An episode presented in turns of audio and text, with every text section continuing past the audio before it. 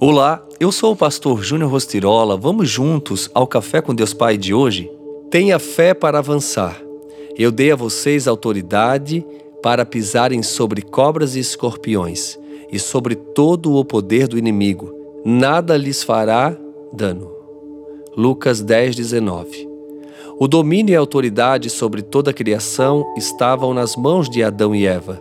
Mas por causa do pecado, com sua desobediência, eles perderam essa autoridade. No entanto, as mãos perfuradas de Jesus na cruz recuperaram para nós esta autoridade.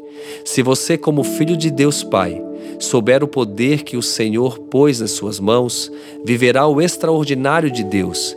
É preciso entender que a obediência e a fé em Jesus trazem autoridade.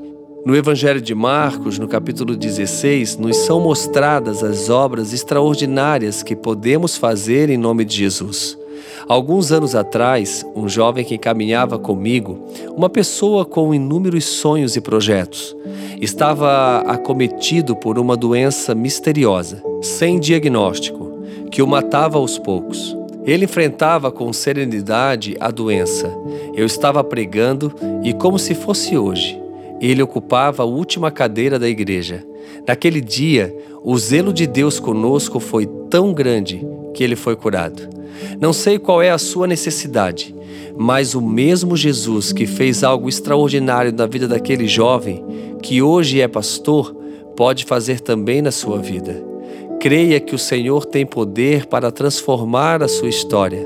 Tenha atitude e fé ousada, pois a sua casa está debaixo da autoridade dele e o sangue derramado por Jesus veio redimir a sua casa. O Senhor põe poder nas suas mãos para que com elas você possa abençoar os seus filhos, o seu cônjuge e todos aqueles que o Senhor lhe der autoridade para ministrar o nome dele.